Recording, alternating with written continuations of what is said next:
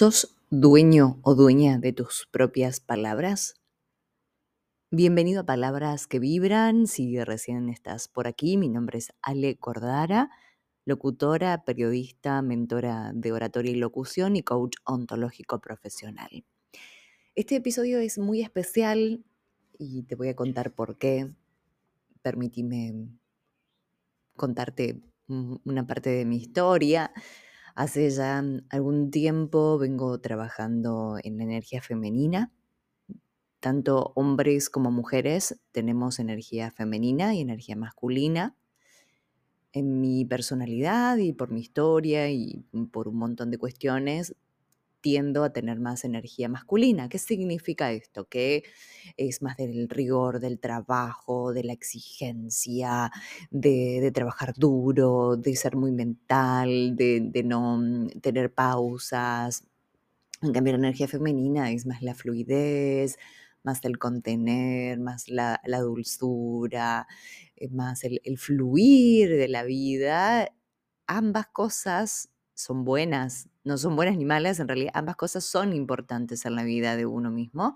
El tema es equilibrarlas, seas hombre o seas mujer, tenemos estas dos polaridades, entonces hay que equilibrarlas. En todo este camino, en todo este despertar interior, llegaron muchos libros a mi vida, de hecho todos relacionados con la energía femenina y con conectarse con la diosa interior. Leí mi, la, uno, de los libros es Mujeres que corren con los lobos, es el libro de la energía femenina. Después La fiesta de la liberación. El otro es El camino de la diosa guerrera y Tengo en mi mano tu diosa guerrera interior. Estos cuatro libros los leí en, este, en estos últimos meses. Son libros muy, muy interesantes. Entonces, en tu diosa guerrera interior hay un capítulo que se llama Ser la dueña de tus propias palabras y realmente me pareció fantástico porque en parte tiene que ver con todo el trabajo que venimos haciendo en estos episodios y, también mi trabajo personal. Y una de, las cosas que dice es, mm, por ejemplo, un mensaje contaminado es cuando tu energía no concuerda con tus palabras. Y hay un ejemplo. Ya veo que vuelves a llegar tarde puede decirse limpiamente como una observación, o las mismas palabras pueden ser un vehículo para el sarcasmo, la amargura, la culpa o la rabia. Ya veo que vuelves a llegar tarde. Dicho con el cuerpo tenso y con el tono de enfado, es un mensaje contaminado porque depositas tu energía iracunda y dolida en una simple constatación de hechos. Yo siempre hablo desde qué emoción estamos comunicando. Y acá le agregamos también la energía. Palabras que vibran tiene que ver con esa energía. Por ejemplo, cuando aprendes a ser clara con las palabras, es vital que te muestres clara con la energía que depositas en eso. La práctica, es decir, la verdad, no se ocupa solo de las palabras que se utilizan, sino que también conlleva a la responsabilidad de que el discurso quede libre de mensajes contaminados o palabras cargadas de sentimientos negativos. Un mensaje parcial no traslada el espectro completo de la comunicación profunda. Yo hablo en mi libro de la comunicación interna, de la narrativa, ¿Qué, hay detrás? ¿Qué hay de fondo? Si algo te enoja, ¿qué, ¿qué, hay ahí?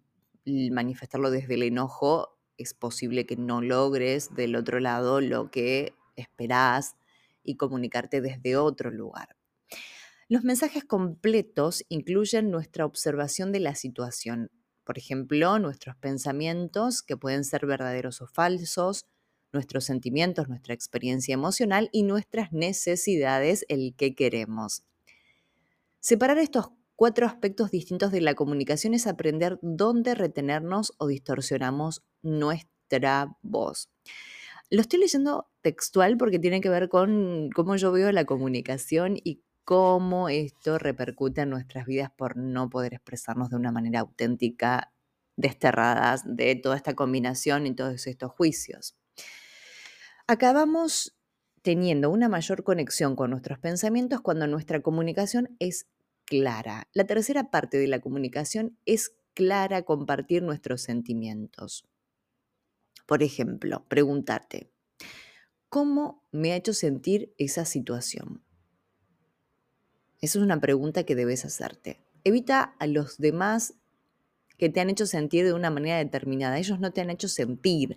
En realidad, nadie puede hacerte sentir nada porque nadie está dentro de ti creando la reacción emocional salvo tú mismo o tú misma. Podés cambiar para una mejor comunicación. Me has hecho sentir y di, me he sentido. ¿Cómo cambia, verdad? Me ha hecho sentir, me has hecho sentir y me he sentido. Lo que tienes que hacer es ser consciente de lo fácil que es culpar a los demás de tu estado mental. Me he sentido que me habías he sentido que me habías abandonado. En realidad no es preciso porque estás dando a la otra persona un poder sobre tus emociones que solo tú ejerces. Saca al otro cuando afirmes tus sentimientos, porque estos se tratan de vos. Entonces, vamos a pasar en limpio porque lo estoy compartiendo porque es tan mágico y tan maravilloso este libro de, cómo me, me, hiciste tal cosa, me, me tal, tal otra, me, me, me, no, me he sentido, pero no tú me has hecho tal cosa. Entonces, cuando cambiamos el lenguaje, cambiamos las palabras, cambiamos la forma. La otra comunicación, afirmar las necesidades. A veces es muy difícil esto para, por ejemplo, por ejemplo, vamos a, hacer ejemplos. Me gustaría que recogieras la ropa del suelo y la pusieras en el cesto de la ropa sucia. Por favor, llámame si vas a tardar más de 10 minutos. Necesito más estructura. ¿Podemos marcarnos un tiempo para crear un borrador del proyecto? Fíjense cómo esto también repercute en esto. Ya saben los que están acá hace mucho tiempo y si recién estás por acá, no es que yo hablo solamente para hablar en público específicamente o en medios de comunicación, sino también que hablo de una comunicación interna, de, lo que es lo, o, la comunicación con el día a día. Y esto me parece sumamente valioso de, poder mm, desde acá. Eh, tengo un tema con la computadora que me parece un cartelito que dice que se está apagando y que no, por eso vas a escuchar esos cartelitos, pero en realidad acá eh, está enchufada, así que esperemos que no se apague. Bien, solo porque compartas una necesidad, eso no significa que la persona con quien estés hablando pueda satisfacerla, ni siquiera que deba satisfacerla. Lo más importante es que tienes que ser claro con cuál es tu necesidad y luego explorar cómo satisfacer esa necesidad de manera creativa contigo mismo. Ser clara o ser claro con lo que quieres y descubrir que si puedes hablar de eso y establecer acuerdos conscientes. Llegar a un acuerdo con esa persona. Hay algo que también dice decir tu verdad, y esto lo voy a leer textual porque me encanta. Cuando dos personas están enfadadas y molestas, de nada sirve hablar porque no hay nadie que escuche. Parece que este libro lo escribí yo, pero no lo escribí yo, pero tiene que ver con lo que digo siempre desde el, enfado, desde el enojo, que no hay posibilidades, no hay ninguna posibilidad de conversación. Por eso, su primera acción fue esperar a que las emociones se disiparan. Al día siguiente se sentó con, esto es una historia, cariño, la otra noche cuando estábamos hablando de nuestra economía levantaste la voz y a mí me da miedo cuando levantas la voz. Cuando lo haces, mi razón se bloquea y me retiro cuando tengo miedo de que me hagas daño. Sé que nunca me harías daño, pero mi cuerpo sigue reaccionando así querría pedirte que si estás enfadado conmigo o enfadada conmigo, salgamos unos días para despejarnos y luego hablamos. De ese modo seré capaz de mostrar más presente contigo y escuchar en serio lo que me estás diciendo.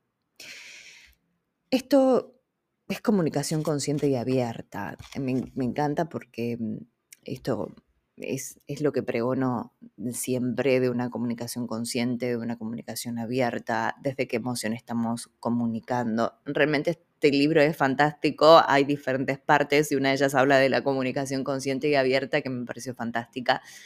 El ser dueño de las, de las palabras, de cómo te hablas, de cómo le hablas a los demás, esto que dice el texto, yo le hago un pedido a alguien, no me gusta que dejes la ropa tirada. El otro no debe satisfacer la, tu necesidad. Entonces, ahí tener un acuerdo, pero teniendo presente y siendo consciente que el enojo no hay una posibilidad. Si desde otro lado, ¿cómo puedo ser consciente de eso, transformar el enojo y después comunicarme desde ahí? Eso es algo fantástico que, que lo podemos aplicar en el día a día, es un ejercicio, es un entrenamiento. Lo, importante es adueñarte, apropiarte de tus palabras y cuando te adueñas y te apropias de tus palabras sos el dueño de tu vida, el dueño de tus sentimientos, el dueño de tus emociones, el dueño de tu comunicación. Este es el mensaje. Te fui leyendo y lo, fuimos analizando juntos para, para poder pensarnos en la comunicación consciente, en la comunicación abierta, en ser conscientes de nuestras emociones y en adueñarnos de todo esto. Nadie te hace nada, no me está haciendo. Yo me siento de esta forma por esta situación y hay que revisarnos, porque todas las situaciones son espejos de nuestra historia, no que el otro te hace algo. Yo sé que es complejo, tal vez de estos temas he hablado en varias oportunidades, un montón de, cuestiones, es, simplemente para que lo, tengas presente. Te invito a mis redes sociales, arroba Alejandra Cordara, me encontrás en todos lados. Te espero por allí para estar en contacto casi todos los días y, para otro tipo de contenido. Te pido que me apoyes en este contenido, que le des una estrellita, lo compartas, no solamente para apoyarme a mí, sino para que esta mm, información le llegue a otras personas y, podamos ayudarnos entre, todos a ser más conscientes de nuestra comunicación, ser más abiertos y potenciarnos y, utilizar el arte de comunicar en todos los dominios de la vida porque es lo que te acerca o te distancia de tus metas, sean personales, sean académicas o profesionales. Te deseo una hermosa semana. Nos encontramos cada lunes a las 11, 11 horas de Argentina. De igual modo lo puedes escuchar cuando quieras porque estos episodios quedan en Spotify. Y te invito a que seas dueño de tus palabras.